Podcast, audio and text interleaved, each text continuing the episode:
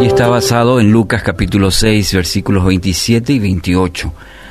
Amen a sus enemigos, hagan bien a quienes los odian, bendigan a quienes los maldicen, oren por quienes los maltratan.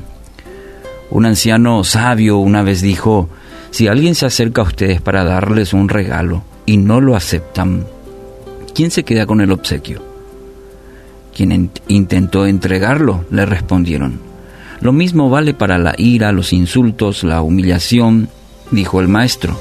Cuando no los aceptamos, se los queda aquel que quería dárnoslo.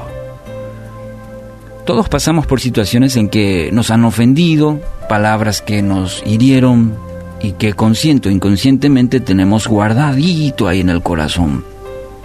Es como una espina y que cada tanto molesta nuestro interior. En tal sentido, Jesús nos ofrece cuatro consejos en base a este pasaje de cómo sanar el corazón. En primer lugar dice, amar a los enemigos. Eso, ¿cómo cuesta, verdad? ¿Cómo amar a los enemigos? Y ahí tenemos que ver el ejemplo de Jesús, nuestro Maestro. Jesús amó a todo el mundo, aunque el mundo estaba en rebelión contra Dios. Ahora Él nos pide seguir su ejemplo amando a nuestros enemigos. Viene a mi mente aquella, escena de Jesús en la cruz, estando clavado en ella, dijo, perdónalos a sus enemigos. Amar como Jesús amó. Segundo, hacer el bien a quienes nos odian. Y eso tampoco es fácil.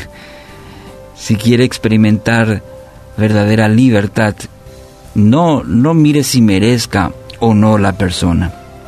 No eche juicio como comúnmente lo hacemos. Más bien decida hacer algún bien. El beneficiado, ¿sabe quién va a ser? Usted. Usted será el beneficiado de hacer el bien. Tercero, bendecir a quienes nos maldicen. No devuelva el mal con otro mal es nuestra reacción primera de hacer justicia.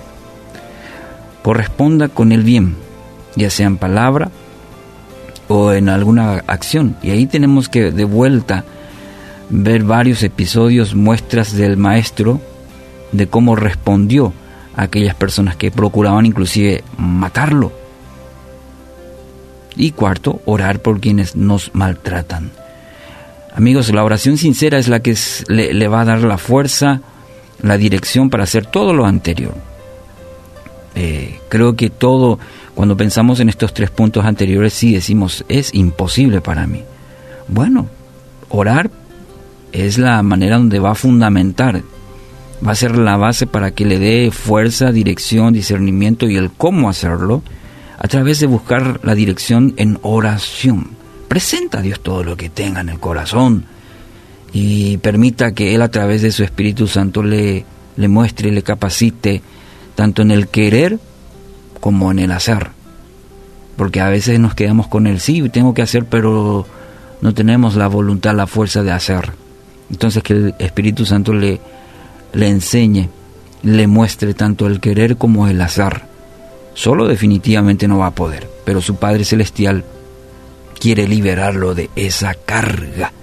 Así que hoy ore y entrega a Dios eh, eso, que hay en su corazón, ese peso, esa carga que ya no puede llevar y experimente la libertad que Cristo hoy le ofrece.